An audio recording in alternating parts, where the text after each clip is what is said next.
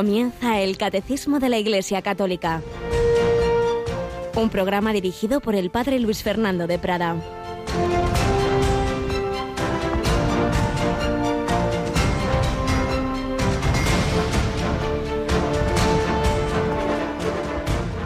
Marta, Marta, andas inquieta y preocupada con muchas cosas, solo una es necesaria.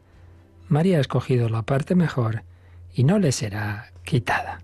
Alabado San Jesús, María y José, muy buenos días, muy querida familia de Radio María. Hay una gran familia que acogía a Jesús, donde él podía descansar el corazón en esas jornadas finales en que el cerco se iba estrechando sobre Jesús, donde el odio, donde todo ese, todo ese rechazo que le experimentaba en tantas personas de Jerusalén, pues luego al acabar las jornadas iba a Betania y ahí estaba con sus amigos Lázaro, Marta y María, tres hermanos. Betania, signo de esa casa, de esa acogida a Jesús. Hay casas de espiritualidad se llaman así Betania.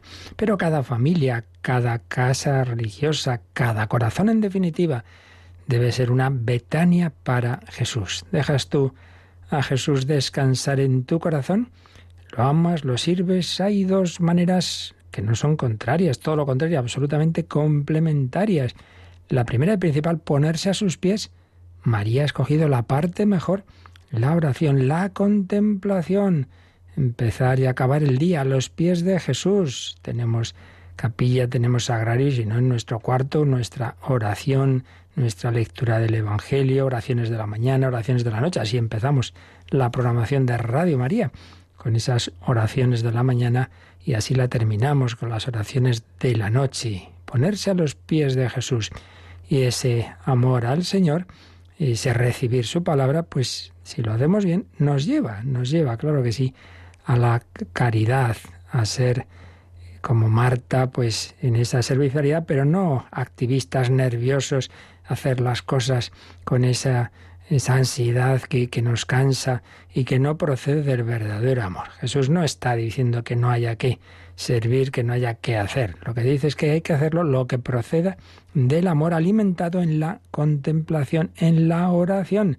Por eso no es contrario. Marta y María son dos dimensiones de la vida cristiana, de toda vida cristiana. Luego, claro, dependiendo del carisma de cada uno, que ha sido llamado a una vida especialmente contemplativa, pues, pero también ahí, no pensemos que los conventos contemplativos, pues también hay que trabajar, no faltaría más en el día a día, pero siempre procediendo de esa contemplación.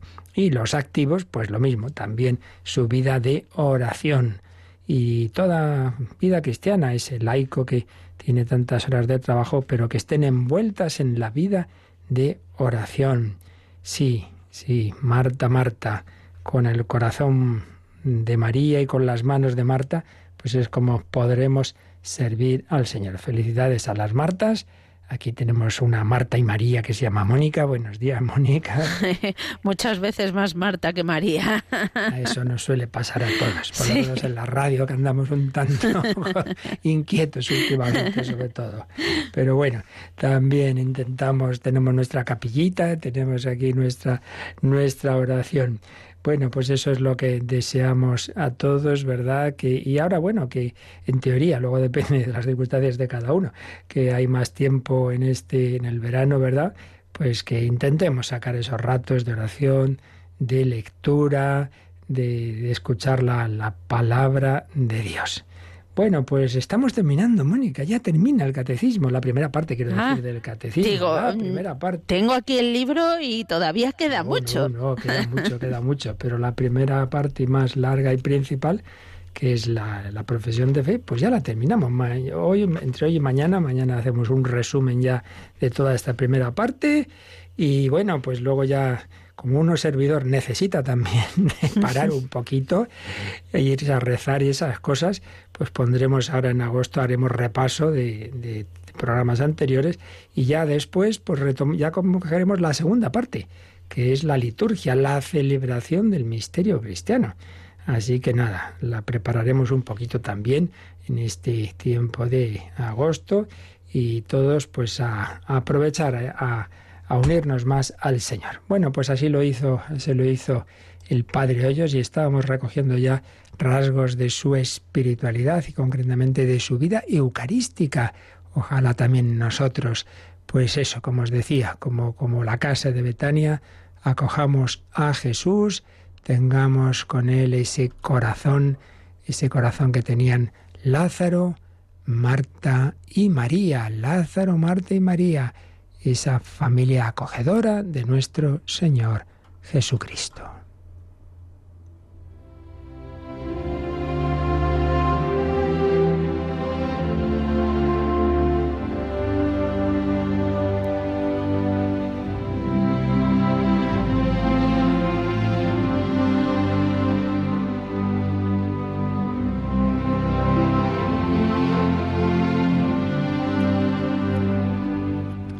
La vida eucarística del padre Bernardo de Hoyos.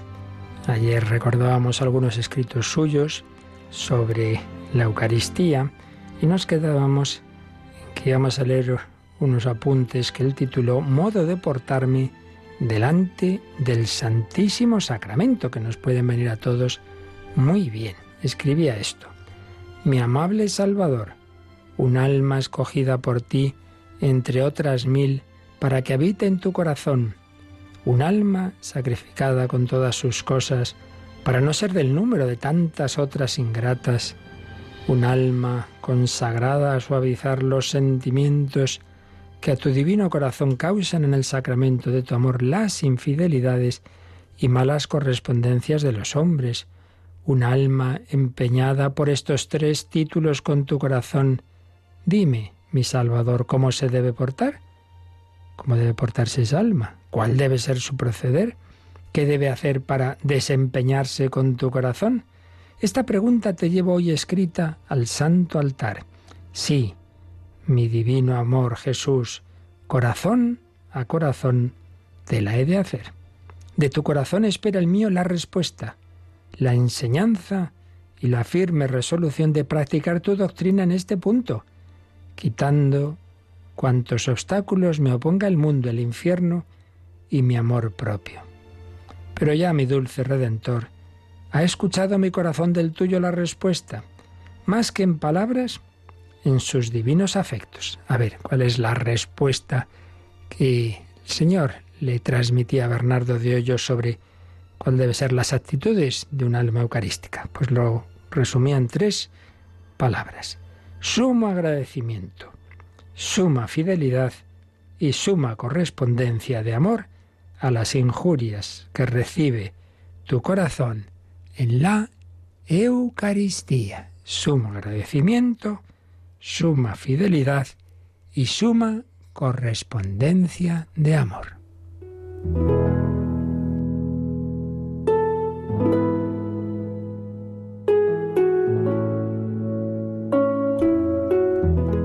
Desarrollaba así. A la elección que de mi espíritu has hecho, para que habite en este tabernáculo de la divinidad, descubriéndose más que a otros cuán bueno es habitar en ese corazón, pedís sumo agradecimiento. Esto es, que cuanto mi tibieza me permitiere, esfuerce mi generosidad con humilde reverencia, para rendirte gracias todo el resto de mi vida, por este que, después de mi predestinación es el mayor favor que me habéis hecho.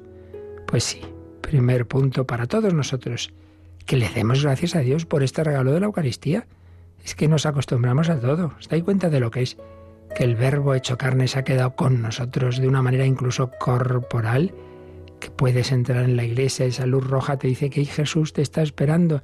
¿Cuántas personas, millones de personas en la historia sobre todo han experimentado momentos de cansancio, de desánimo, de estar un ratito ahí con Jesús y salir transformados. Sí, Jesús resucitado y vivo, te habla ahí al corazón, corazón a corazón, te habla y te dice esas palabras que decía en el Evangelio. Yo soy la resurrección y la vida. que cree en mí no morirá. Sí, tantas palabras de amor. Agradecimiento. Segundo, fidelidad al sacrificio que de mí te hice pedís suma fidelidad, no quitándote jamás lo que te he consagrado. Uno pues se ha comprometido con el Señor según su vocación, él como religioso, tú, pues en tu confirmación o en tu matrimonio, lo que sea, pues ser fiel, tu plan de vida. Tú, Jesús, me aceptaste esta ofrenda, haciéndome como donación de tu corazón y sus riquezas. Como tú eres fiel en mirar tuyas mis cosas, así queréis lo sea yo en mirar las tuyas como mías. Qué bonito es esto, ese pacto de amor de tantos santos que es yo me encargo de las cosas del Señor, es decir, pues del apostolado, de, las almas, de, lo que el Señor me encomienda a mí. Yo me olvido de mí, yo me encargo de esas cosas. Y el Señor que se encarga de las mías. Ese pacto, como tú eres fiel en mirar mis cosas, así queréis que lo sea yo mirar las tuyas, como mías, tu honra es mía. Y como tal quieres que sea fiel en procurarlo en otros y en mí. Queréis que si mi amor propio como ladrón te quita lo que mi corazón te ha ofrecido, recompense este robo con la restitución fiel. Pues muchas veces hay el amor propio contraataca y quiere quitar lo que le hemos ofrecido al Señor. Pues no, no, hay que hacer otro nuevo contraataque. Tercer punto. Al empeño en que compadecido de tu afligido corazón me puso el amor, tomando a mi cargo según mi flaqueza, contrapesar las ingratitudes que en el sacramento de amor recibes de los hombres, pides suma correspondencia de amor. Esto es, que mi amor en la obra y en el deseo oponga a todo género de injurias que recibes en la Eucaristía todo género de obsequios. Es decir, este tercer punto es el amor de reparación siendo conscientes de cuántos no solo no aman al Señor, sino que le ofenden, le injurian, blasfemias, sacrilegios, malas comuniones, irreverencias en, en las iglesias, pues tú intentar reparar. Es que te encuentras a una persona que le han ofendido, que le han hecho daño, ese hermano ve que el otro hermano se ha portado muy mal con su madre que está llorando y la abraza, la besa, la quiere, quiere reparar lo que ha ocurrido, quiere, quiere corresponder a ese amor de su madre que no ha sido correspondido por su hermano. Pues algo así.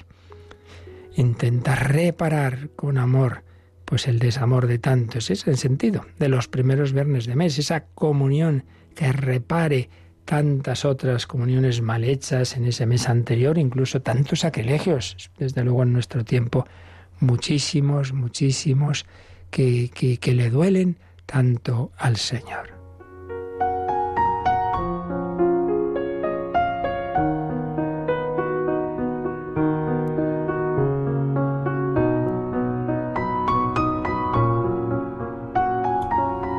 Y seguía el escrito del padre Hoyos.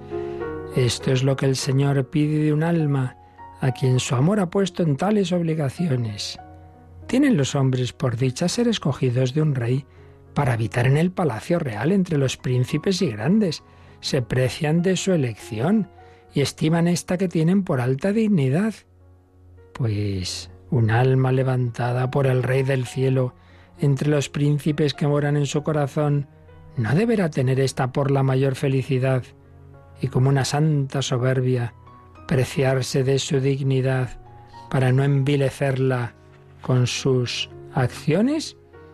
Si, si decimos, hoy fíjate, me ha dado audiencia no sé quién, oye, que nuestro Señor Jesucristo, el Hijo Eterno de Dios, te la da directamente, ¿eh?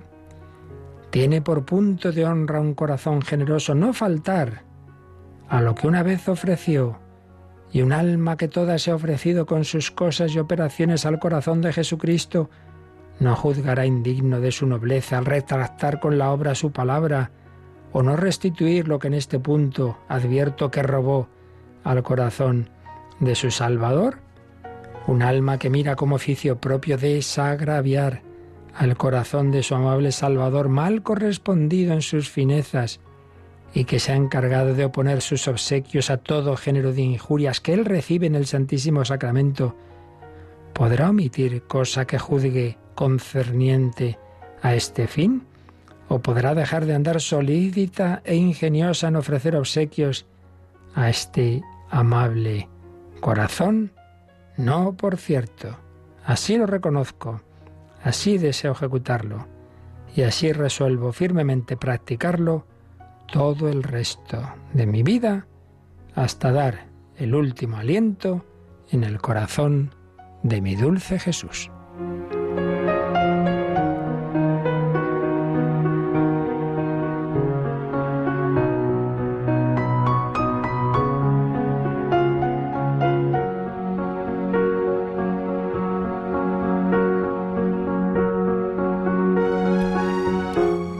Preciosas palabras de ese joven Bernardo Francisco de Hoyos, que ojalá nos sirvan a todos para agradecer más el regalo de la presencia eucarística, para comulgar mejor, para reparar con amor tanto desamor y que no perdamos esa oportunidad de que ya que Jesús ha quedado con nosotros, le visitemos todos los días en el sagrario, en, ese, en esa casa de amor, Betania, que tu corazón sea también Betania, para Jesús, donde Él pueda estar a gusto, como lo estaba con Marta, María y Lázaro.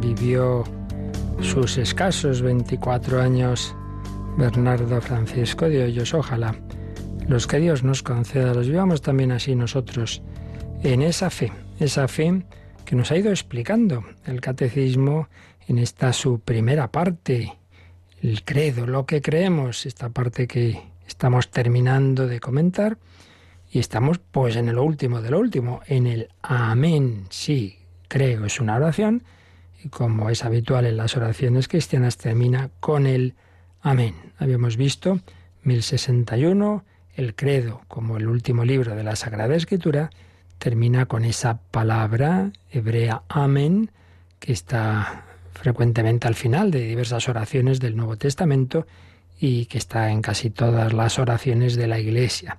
Amén, que en hebreo pertenece a la misma raíz que la palabra creer, que expresa la solidez, la fiabilidad, la fidelidad de Dios. Y por tanto, dado que Dios es fiel, pues yo también confío en Él, me apoyo en Él. 1061, 1062, 1063. En Isaías se encuentra la expresión Dios de verdad, es decir, Dios del amén, es decir, Dios fiel a sus promesas. Dios habla en verdad porque Él es la verdad. Y también cuando nuestro Señor Jesucristo en su enseñanza quiere resaltar algo y que nos fiemos, pues suele empezar así, en vez de al final, al principio, amén, amén, dico vobis, es decir, en verdad, en verdad os digo, fiaos de mí. Y habíamos llegado al 1064, estábamos comentándolo, pero vamos a retomarlo ahí. Así que releemos, Mónica, el 1064. Así pues, el amén final del credo recoge y confirma su primera palabra creo. Creer es decir amén a las palabras, a las promesas, a los mandamientos de Dios. Es fiarse totalmente de Él, que es el amén del amor infinito y de perfecta fidelidad. La vida cristiana de cada día será también el amén al creo de la profesión de fe de nuestro bautismo. El amén al creo de esa profesión de fe, San Agustín pensando en aquellos que se habían convertido como él y se habían bautizado de mayores y que al, antes de bautizarse habían rezado el credo, hace, hacía este comentario que recoge también aquí este número. Que tu símbolo sea para ti como un espejo, mírate en él, para ver si crees todo lo que declaras creer, y regocíjate todos los días en tu fe. Esto es muy importante, que te alegres todos los días de que tienes la fe, por eso es conveniente rezar el credo todos los días, por la mañana o por la noche, o al acabar el rosario, ese si lo hacemos, distintos momentos, aparte del, del, que es, digamos, obligatorio litúrgicamente, que ya sabemos que es en los domingos y solemnidades de la Santa Misa, pero eso no quita que lo, lo hagamos también a un nivel más particular. Y con eso insisto en lo que ya hemos repetido muchas veces. El credo no es una mera síntesis de verdades, sino eso, una oración. Y por tanto, te diriges a Dios Padre, a Dios Hijo, a Dios Espíritu Santo y le das gracias de todas esas obras que están resumidas en el credo, las obras del amor, las obras salvadoras, la historia de la salvación. Y me fío, me fío de todo esto. Y concretamente dice este 1064 que creer es decir amén a las palabras. Jesús ha dicho esto es mi cuerpo, pues esto es mi cuerpo. No hay que darle más vueltas. Me fío, lo creo. A las palabras, a las promesas. Volveré, os llevaré conmigo para que donde estoy yo estéis vosotros. Pues entonces lo creo, yo creo. Me fío de que el Señor nos promete el cielo, no es un, un cuento para niños así eh, ingenuos, no, no, no. Lo creo, volveré, juzgaré vivos y muertos, promesas del Señor. Amén. Creo tus palabras, creo en tus promesas, espero en tus promesas. A los mandamientos, esto ya nos cuesta más. Si el Señor dice que no es bueno pensar mal, criticar, etcétera, etcétera, pues no es bueno. Aunque en este momento a mí me apetezca muchísimo irme con la vecina, pues mira, mío, no es bueno. Eso no te va a hacer bien ni a ti, ni a ella, ni a tu familia, ni a la suya, ni a la sociedad. No es bueno. Y no hay más que ver el desarrollo de una sociedad cuando va entrando los virus del pecado como, como algo bueno. Pues no, al final es una corrupción total y un, un suicidio social. No, no, no podemos tener hijos. Bueno, pues una sociedad sin hijos pues se acaba. Y es la historia de las civilizaciones cuando ya hay esa crisis demográfica, porque nada se piensa nada más que en el bienestar, pues acaba esa, esa civilización y llegan los bárbaros y se acaba el imperio romano. Pues qué bien fiarse, fiarse de los mandamientos de Dios. Y esa fe en las palabras, en las promesas y en los mandamientos es fiarse totalmente de aquel que es el amén de amor infinito. Hombre, que, que Dios no dice nada ni manda nada por fastidiar. Ah, este lo paséis bien el domingo, pues para fastidiar, hay que ir a mis no. Esto es lo contrario. El Señor que nos quiere, nos quiere alimentar con su palabra, con su cuerpo, quiere llenar nuestro corazón, amén, de amor infinito y de perfecta fidelidad. La vida cristiana de cada día, de cada día, será el amén al creo, al creo. Sí, sí, Señor, eso que, que digo en el rezo del credo, pues lo creo, de verdad, pues estoy seguro. Hágase en mí en tu palabra y mírate en ese espejo, nos ha dicho San Agustín. Mira si verdad crees, porque fijaos, decimos en el credo niceno. Eh, creo en Dios Padre Todopoderoso. Bueno, pues si de verdad nos creemos eso que acabo de decir, no estaríamos agobiados. Nunca. Creo en Dios Padre Todopoderoso. Si es todopoderoso, pues de qué me preocupo, lo puede todo. Y si es Padre, pues busca mi bien. Pues ya está. Ah, no, pues que no sé qué va a pasar mañana, no sé qué. ¿Ves? No, no, no, no, no acabamos de creernos. No, no, el niño pequeño en brazos de su padre no está diciendo, y mañana tendré que comer. Pues no, no piensa esas cosas. Creo en Dios Padre Todopoderoso. Bueno, este número, como tantas veces pasa en el catecismo, no sugiere que miremos números relacionados, porque la fe católica es armónica, no es cada cosa por su lado, todo tiene que ver, la verdad es sinfónica, decía von Balthasar, y nos sugiere que repasemos el número 197. 197, que era precisamente sobre los símbolos de la fe, sobre el credo. Vamos a, releer, Mónica, ese 197 que vimos ya hace mucho tiempo aquí. Como en el día de nuestro bautismo, cuando toda nuestra vida fue confiada a la regla de doctrina, acogemos el símbolo de esta fe nuestra que da la vida. Recitar con fe el credo es entrar en comunión con Dios Padre, Hijo y Espíritu Santo. Es entrar también en comunión con toda la Iglesia, que nos transmite la fe y en el seno de la cual creemos. Y si el número anterior terminaba con una cita de San Agustín, este termina con una cita del obispo que le bautizó, San Ambrosio.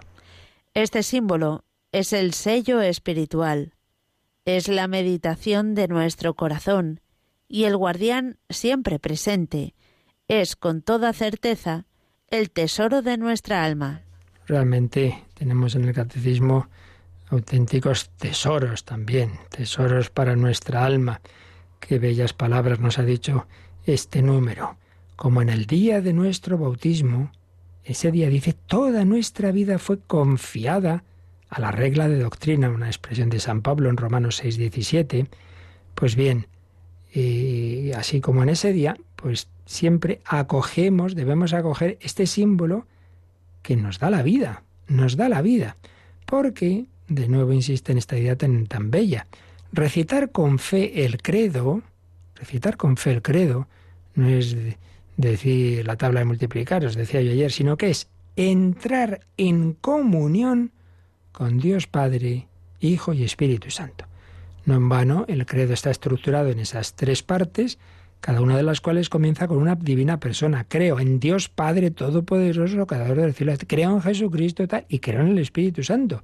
Y luego, pues detrás de cada una de esas personas, ese tipo de obras de la historia de salvación, que aunque las han hecho las tres divinas personas en común, se le atribuye especialmente a una, a cada una. Y luego, claro, lo que ya es de Jesús como hombre, eso es solo al Hijo.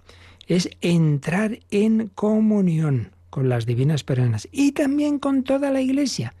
Por eso, el catecismo nos dice también que el credo es por un lado personal, creo, y por otro lado comunitario, creemos. Daos cuenta de que cuando se hace la renovación de promesas, el sacerdote pregunta en plural, ¿creéis en Dios Padre todo eso? Y se responde en singular.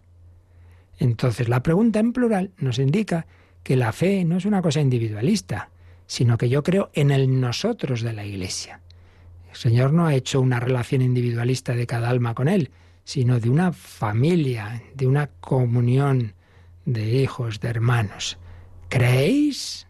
Pero esa fe se debe asumir personalmente y por tanto se responde creo, sí, creo comunión con las divinas personas, comunión con toda la Iglesia que nos transmite la fe, si no, no nos hubiera llegado, y en el seno de la cual creemos. Y San Ambrosio nos ha dicho que este símbolo sello, sello espiritual, es meditación de nuestro corazón. Por eso también es bueno las oraciones vocales que rezamos, eh, que tenemos en la misa, en la liturgia, etcétera, es bueno que también mm, las empleemos en ratos de meditación para que cuando luego las recitemos como que nos salgan más del corazón. Tú quédate un ratito pensando, ¿no? Creo. ¿Qué significa creo? Me fío, me apoyo en ti, en Dios Padre, que Dios es tu Padre, medítalo todopoderoso, lo puede todo y así ir meditando lentamente esas palabras. Número pues 197. Y luego fijaos que hemos dicho que creer es decir amén a las promesas de Dios. Entonces, ¿hasta qué punto todo está relacionado en la vida cristiana? que precisamente porque Dios es fiel a sus promesas, también el cristiano debe ser fiel a las suyas. Si Dios es fiel, eh, yo creo en lo que Él me ha dicho, si Dios cumple sus promesas, yo también debo cumplir las mías. Por eso, si nos ha sugerido repasar el número 197, también nos sugiere que echemos un ojo a un número bueno, que está mucho más adelante en el catecismo, que está ya en la parte de la moral, de la moral, el número 2101 cuando lleguemos a ver los, mm, los mandamientos y las virtudes, eh, en la parte de solo a Dios darás culto hay un apartado que dice promesas y votos. Bueno, pues ahí está Mónica, el 2101. En varias circunstancias, el cristiano es llamado a hacer promesas a Dios. El bautismo y la confirmación, el matrimonio y la ordenación las exigen siempre. Por devoción personal, el cristiano puede también prometer a Dios un acto, una oración, una limosna, una peregrinación, etc. La fidelidad a las promesas hechas a Dios es una manifestación de respeto a la majestad divina y de amor hacia el Dios fiel. Amor al Dios fiel, ¿veis? Siempre todo viene de Dios. La iniciativa siempre es de Dios. El amor no consiste en que hayamos amado a Dios, sino en que Él nos amó primero. Pero si Él me ha amado, pues hombre, pues igual que el niño. El niño, pues el primero no es que Él ame a sus padres, primero que los padres le aman a Él. Y cuando Él va experimentando ese amor, pues le va saliendo la correspondencia a su amor. Y cuando ve también que tiene hermanitos, pues va saliendo ese amor al hermano. Pues esa es la vida cristiana. Amado por Dios y viendo que Dios ama a mi hermano, pues yo también amo a Dios y amo a los hermanos. Pues bien, si Dios es fiel a sus promesas, hombre, pues yo también debo serlo. Entonces nos ha distinguido aquí este número las promesas básicas que están implícitas en la vida cristiana y en los sacramentos según aquellos, algunos son para todos y otros según la vocación, y luego las que uno, bueno, Dios puede inspirarle y uno puede decir, no, y además quiero prometer tal cosa. Por supuesto, lo principal son esas promesas de todo cristiano, las del bautismo, claro, prometes, prometes ser fiel a Dios, intentarlo, renunciar a Satanás, a su estilo de vida, todo eso, esas promesas que renovamos cada año en la Pascua, las promesas del bautismo y de la confirmación. Lamentablemente, pues muchas veces se dice una palabra sí, sí, sí, sí, sí, quiero esto, y el siguiente domingo ya no va a misa. Pues, pues sí, que empezamos bien. Bautismo y confirmación. Matrimonio. Sí, prometes ser fiel en las alegrías, en las penas, la salud y la enfermedad todos los días de tu vida. Sí, sí, a los tres meses ahí te quedas. Pero qué desastre es este. Nos falta esa fidelidad.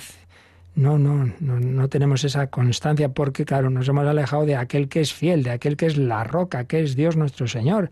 Por eso ya se sabe, sociológicamente no falla.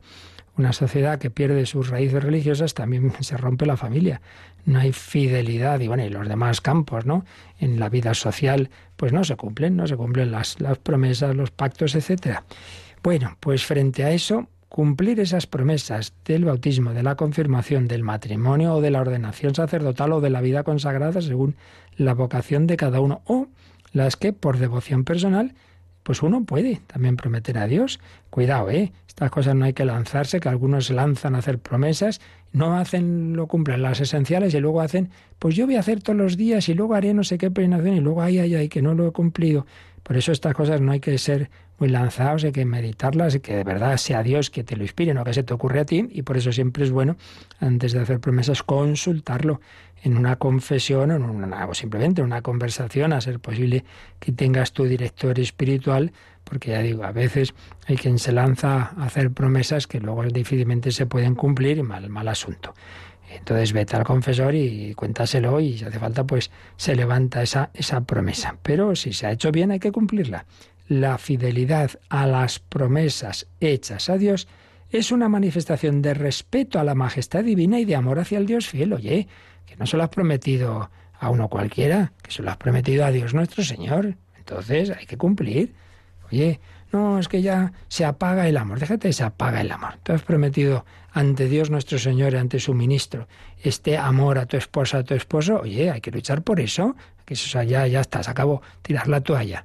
Hombre, estamos en esta sociedad light, del hombre light, de, Mm, sin sociedad desvinculada, que no hay vínculo que dure, porque todo se apoya en, en, las olas del sentimiento inestable. Vamos, vamos, vamos a la roca, vamos a aquel que es la fidelidad. Pues vamos a decírselo con Matt Maher, nuestro amén, nuestro fiarnos del Señor, amén, aleluya, porque Él vive, porque Él vive. Podemos, sabiendo que Él ha resucitado, que está vivo para siempre, podemos decir amén.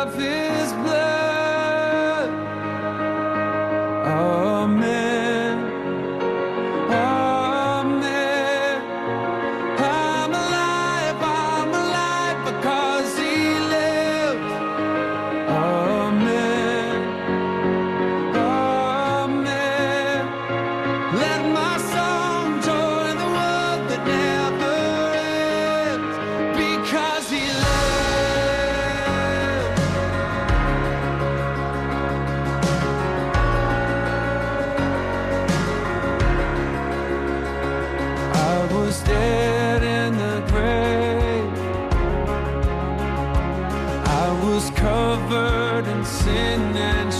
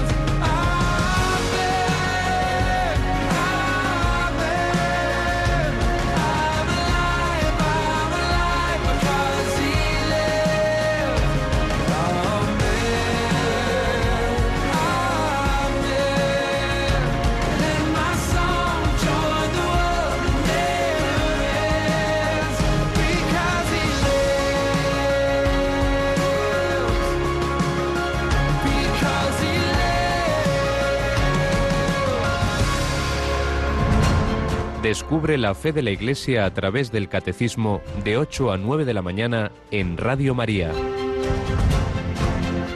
Porque Él vive, yo estoy vivo, amén, amén, creo.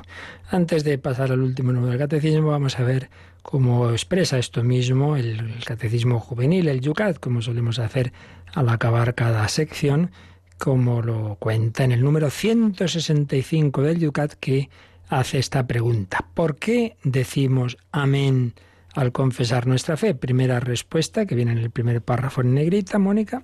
Decimos amén, es decir, sí, al confesar nuestra fe porque Dios nos llama como testigos de la fe. Quien dice amén, asiente con alegría y libremente a la acción de Dios en la creación y en la salvación. Nos da pues junto a todo lo que hemos visto, que viene a decir lo mismo, claro, pero este matiz interesante, ¿no? que es asentir con alegría y libremente a la acción de Dios en la creación y en la salvación. Sí, en el credo empezamos hablando de la primera obra, que es la creación, crean Dios Padre todo eso, creador del cielo y de la tierra, y luego pues cómo nos ha salvado de nuestra autodestrucción por el pecado.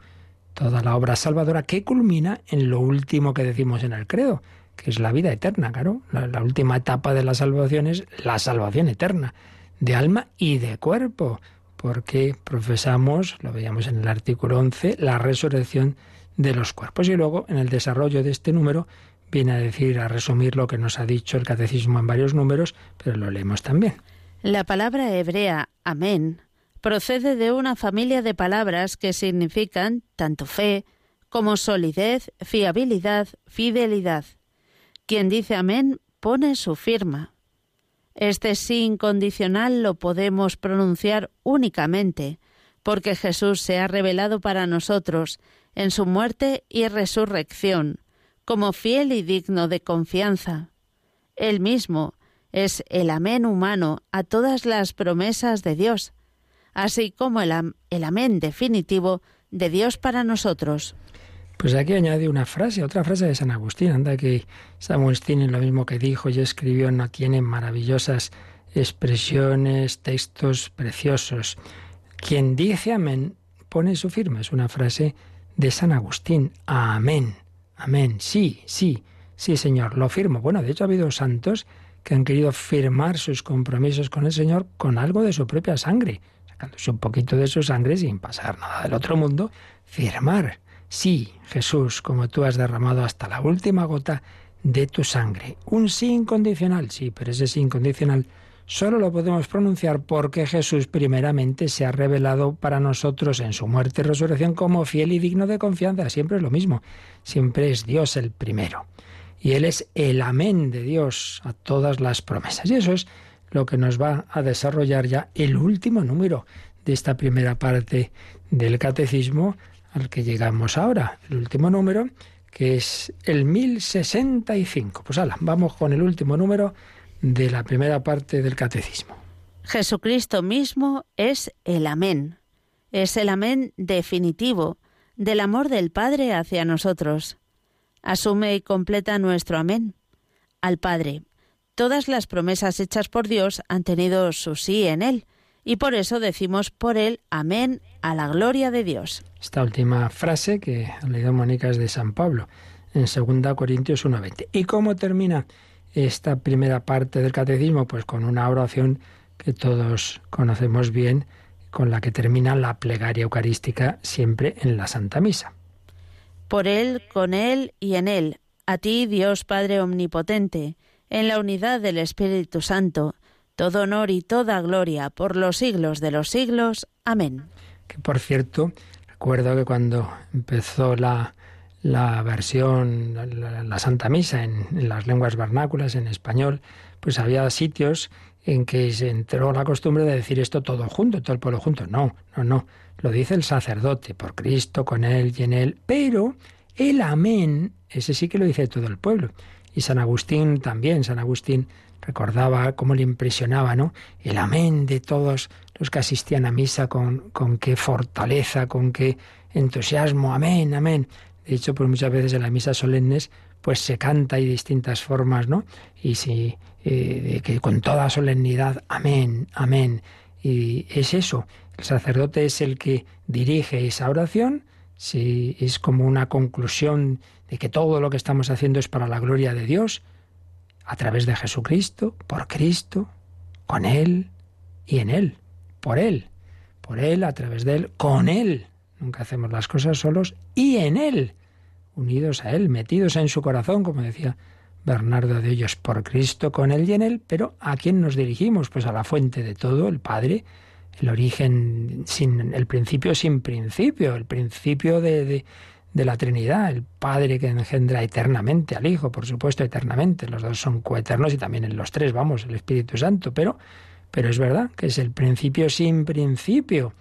Por Cristo, con Él Él, a ti, a ti, Dios Padre Omnipotente, en la unidad del Espíritu Santo la unidad del Padre y del Hijo y la unidad de todos los cristianos la hace esa sangre común que es el Espíritu Santo.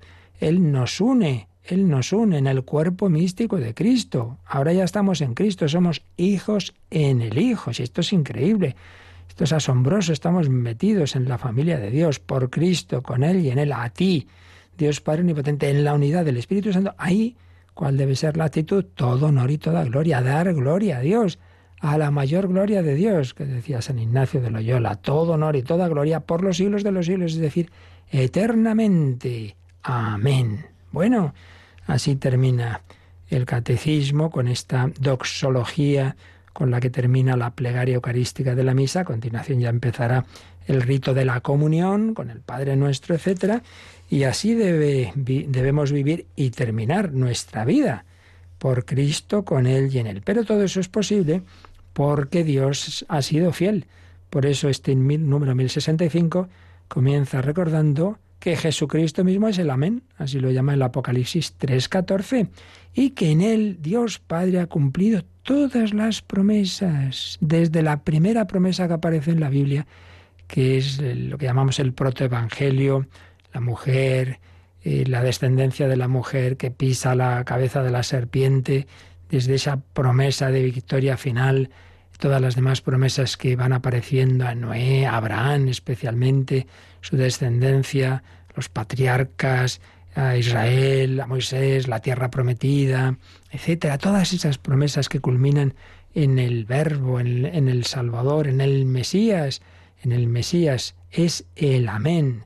Dios ha cumplido sobreabundantemente, no es un profeta más, no es otro Moisés más, es el Hijo Eterno, el Verbo hecho carne. Sí, ahí Dios ha cumplido sobreabundantemente, sí, es rey, sacerdote, profeta, pero mucho más que David, mucho más que Salomón. Aquí hay uno que es más que Salomón, que Salomón. Aquí hay uno que es más que Jonás. Vamos a, ver también, a recordar la síntesis que hace Famos una famosa obra muy, muy práctica y muy buena, el vocabulario de teología bíblica, que dirigió León Dufour. Cada palabra la, la hace un, especialista en Biblia. Pues cuando habla del amén, pues recuerda cosas que ya hemos dicho, pero bueno, siempre hay matices nuevos. Señala este, este articulito. Amén, lejos de corresponder siempre a cómo nosotros muchas veces traducimos, esto es importante, ¿veis? Esto es un detalle. Dice, claro, si uno le pregunta qué significa amén, diría, así sea. Bueno, así sea, expresa un deseo. No, no, no, no, no.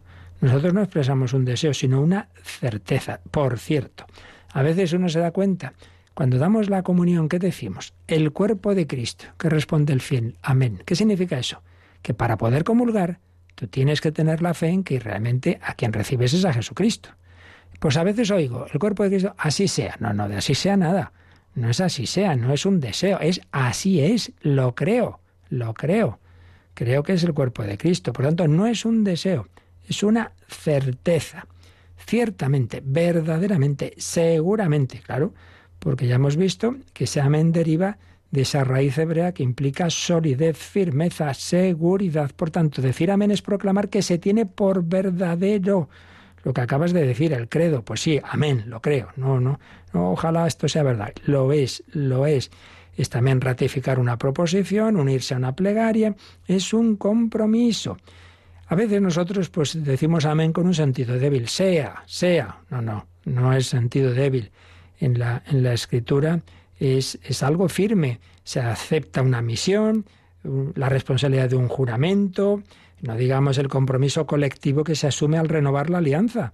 Esto aparece varias veces en el Antiguo Testamento. En la liturgia, pues también nos comprometemos frente a Dios, porque confiamos en su palabra y apoyados en él, pues sí, lo cumpliré por ti, claro, yo sin ti no hay nada que hacer, pero yo me fío de ti. Dios que comenzó en ti la obra buena, él mismo la lleve a término, se dice la ordenación sacerdotal, consagración religiosa, bueno, toda promesa de fidelidad implica la, que contamos con la ayuda de Dios, si no, no hay nada que hacer.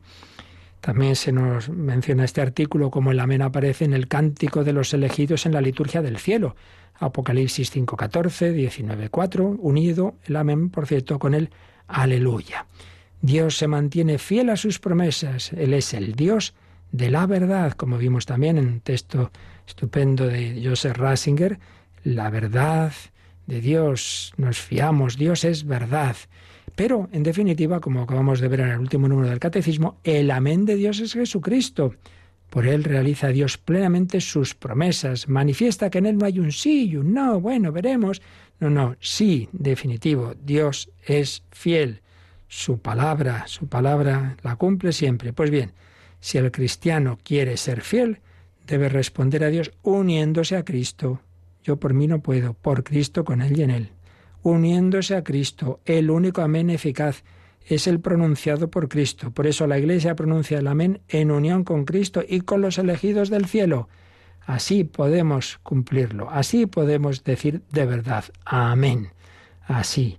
Y por eso también, recordémoslo, que la última, las dos últimas frases de la Biblia, amén, ven Señor Jesús, pero a continuación se pide la gracia. La gracia del Señor esté con vosotros, porque necesitamos esa gracia de Dios para cumplir nuestro amén. Bueno, pues ahora sí que hemos terminado esta primera parte, el comentario, esta primera parte del catecismo, ni más ni menos que a 1065 números, que es la parte principal. Luego nos queda la segunda, la liturgia, la tercera, la moral, y la cuarta, la oración, pero son todas más breves, porque lo principal procede de aquí, de aquello que creemos. Mañana, si Dios quiere, pues haremos como una visión de conjunto de todo ese credo que la Iglesia nos ha ido explicando y que aquí en Radio María, al cabo de los años, pues con distintos directores que desde el principio han ido explicando y en todas las Radio Marías es fundamental. Toda la vida cristiana se apoya en la fe, en lo que Dios nos ha dicho. Bueno, pues un momento para dar gracias a Dios, para meditar esto, para decir amén cada uno en su corazón, para querer vivir en esa vida eterna donde se cumplirán todas las promesas de Dios y también si alguno tiene alguna consultita, pues rápidamente la puede hacer. Participa en el programa con tus preguntas y dudas Llama al 91005 9419. 91005 9419. Puedes escribir un mail a catecismo arroba o escribirnos un mensaje al teléfono de WhatsApp 668 594 383 668 594 383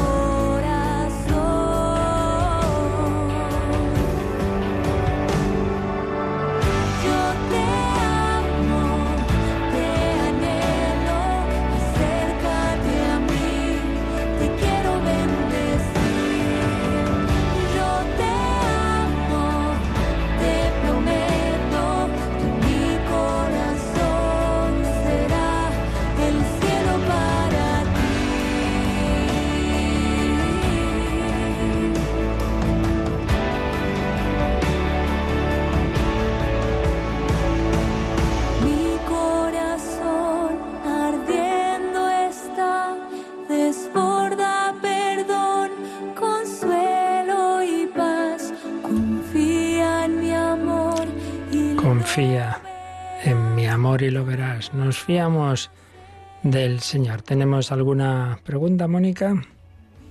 Así es, nos ha llamado desde Zaragoza eh, un oyente que nos eh, contaba que estuvo rezando el rosario con una con sus hijas y la mayor le preguntó cómo es posible que si Jesús es tan bueno digan el credo que descendió a los infiernos y no supo responderle muy bien y nos pide ayuda. Muy bien, yo creo que es de las cuatro o cinco preguntas que más veces se repiten, ¿verdad? Porque es verdad que siempre choca. Antes de responder, voy a decir una cosa. ¿Qué debería hacer uno si esto está muy bien, que para eso tenemos el catecismo para preguntar? Pero vamos a suponer que no, no, pues no tengo dónde preguntar. Bueno, para eso está el catecismo, ¿no? Entonces, si cogemos el catecismo y miramos pues en el índice vemos claro que en el credo va explicando pues eso, cada parte del credo y ahí nos vamos a encontrar en ese artículo 5 Jesucristo descendió a los infiernos. Al tercer día resucitó entre los muertos. Entonces miras en el índice y te encuentras que te lo explica ahí en torno al número 630, 31, perdón, 32, 33. Y ahí veremos que la escritura llama infiernos, Seol o Hades a la morada de los muertos donde bajó Cristo después de muerto, porque los que se encontraban allí estaban privados de la visión de Dios. Bueno, entonces, ¿qué es lo que significa infiernos? No es nuestro infierno de los condenados, sino esa situación en la que estaban las personas que habían vivido antes de Cristo y todos aquellos de los ya difuntos que realmente pues habían sido fieles a Dios, a su gracia, a la verdad, etcétera, estaban en esa situación de espera de que se cumpliera la redención entonces, digamos, eran personas salvadas, pero aún no podían contemplar a Dios hasta que Cristo abriera, por hablar de alguna manera, las puertas del cielo con su muerte y resurrección. Entonces, cuando decimos descendió a los infiernos, nos referimos, sigue diciendo el catecismo, a las almas santas que esperaban a su libertador en el seno de Abraham. Jesús no bajó a los infiernos para liberar a los condenados, eso no tiene solución, sino para liberar a los justos que le habían precedido. Por tanto, los infiernos es el Seol, es ese limbo de los justos o el seno de Abraham, que aparece en otro lugar, es decir, esa situación, repito, de aquellos que habiendo sido fieles a Dios, habiendo cumplido lo que Dios les pedía, pero que aún no se había hecho la redención por Cristo y esperaban a ese momento, entonces es como que indicarnos que Jesucristo ha salvado a todos, no solo a los que vivían entonces o íbamos a vivir después, sino a los que habían vivido antes. Y aquellos que habían sido, lo repito una vez más, fieles a Dios, se iban a salvar, digamos, por la gracia de Cristo, que también moría pensando en los que le habían precedido. Por tanto, ahí no nos referimos al infierno de aquellos que han rechazado hasta el final la gracia de Dios, y eso, repito, es, eso no, no, no tiene solución, sino al Seol de los justos, de aquellos que sí que habían sido fieles a Dios. Eso significa. Así que hace muy bien en preguntar, pero repito, es bueno que nos acostumbremos también a mirar en el catecismo, porque para eso, para eso lo tenemos. Y lo bueno de estas eh, catequesis de Radio María, pues es que nos vayamos acostumbrando también a ir leyendo, a ser posible, siempre lo ideal sería antes y después de las explicaciones que hacemos en antena, entonces las cosas se quedan mucho más. Muy bien, pues eso no os quedéis con dudas, cualquier cosa, pues ya sabéis, al correo electrónico o en directo. Pues lo dejamos aquí, pedimos al Señor y hoy en particular a través de Santa Marta, que, que, el Señor nos dé el corazón de María de Betania y por supuesto de Santísima Virgen María de Nazaret y las manos de Marta para servir como María. La Virgen amaba en la oración y en la caridad. La bendición de Dios Todopoderoso, Padre, Hijo y Espíritu Santo, descienda sobre vosotros. Alabado sea Jesucristo.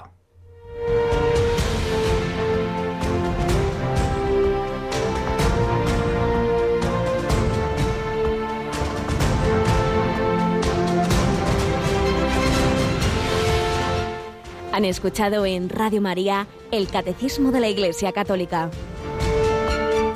un programa dirigido por el Padre Luis Fernando de Prada.